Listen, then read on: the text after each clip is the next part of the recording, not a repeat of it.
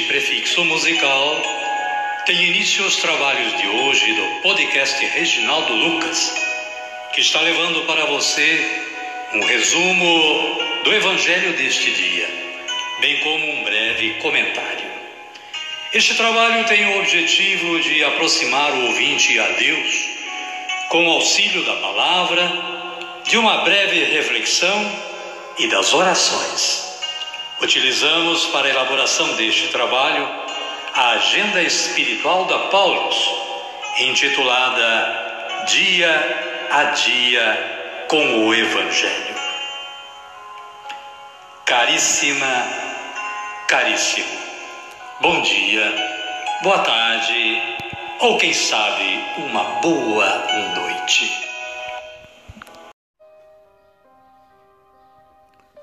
Hoje é 14 de novembro de 2022, segunda-feira da 33ª semana do Tempo Comum. Semana que vem teremos o 34º domingo, festa de Cristo Rei, Rei do Universo. Aí mais uma semana e já estaremos no primeiro domingo do Advento com um novo período litúrgico da Igreja anual. Caríssima, caríssimo, comecemos com o nosso santo do dia. Hoje é dia de São José Pignatelli. E conforme o aplicativo da liturgia diária Canção Nova, nós fizemos esta introdução é conveniente que você acesse o, site e veja o restante da história de São José Pignatelli. José Pignatelli nasceu em Saragossa em 1737, pertencente a uma nobilíssima família do reino de Nápoles. Perdeu a mãe aos cinco anos, morando com uma irmã de quem recebeu educação católica. Retornando para a Espanha, aos 12 anos, entrou para a Companhia de Jesus, acompanhado de seu irmão. Fez o noviciado junto aos jesuítas da província de Aragão. Aplicou-se aos estudos, primeiro em Manresa e depois nos colégios de Bilbao e de Saragossa. Faleceu em 1811 com 74 anos, foi beatificado por Pio XI em 1933, que o chamou de o restaurador dos jesuítas. Foi canonizado em 1954 pelo Papa Pio XII. São José Pignatelli, rogai por nós. As leituras deste dia 14, segunda-feira, são estas. Apocalipse, capítulo 1, versículos 1 a 4, a, versículo, a capítulo 2, versículos 1 a 5a. Fala do Apocalipse de São João, como nós conhecemos. Até a introdução e a saudação às igrejas. O salmo responsorial é o de número 1, versículos 1 e 2, 3, 4 e 6. Antífona para este salmo: Ao vencedor concederei comer da árvore da vida. E o Evangelho de Jesus Cristo, narrado por Lucas, está no capítulo 18, versículos 35 a 43. Jesus e o cego de Jericó. Nos versículos 41 e 42, nós lemos que Jesus questiona o cego: Que queres que eu te faça?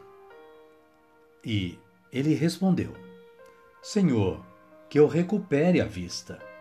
E Jesus disse-lhe: Recupera a vista, tua fé te salvou.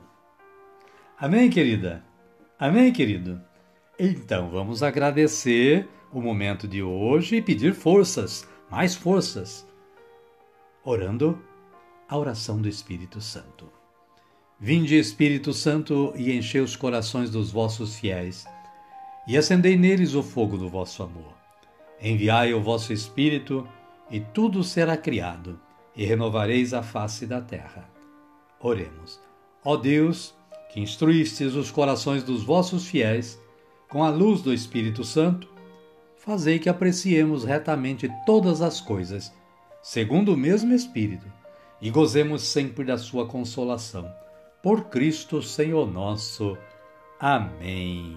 Agora sim, estamos preparados para dar continuidade ao trabalho de hoje e acolher o Santo Evangelho ouvindo este cântico de aclamação.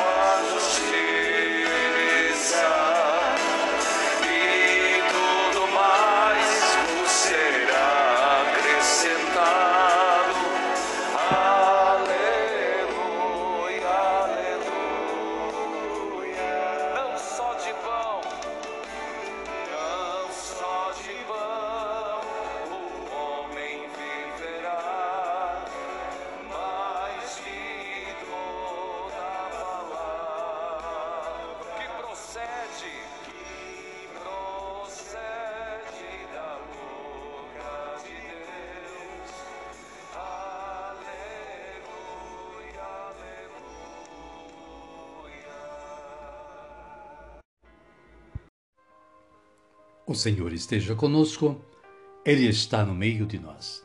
Evangelho de Jesus Cristo segundo Lucas. Glória a vós, Senhor. Capítulo 18, versículos 35 a 43. Quando Jesus se aproximava de Jericó, um cego estava sentado à beira do caminho, pedindo esmola.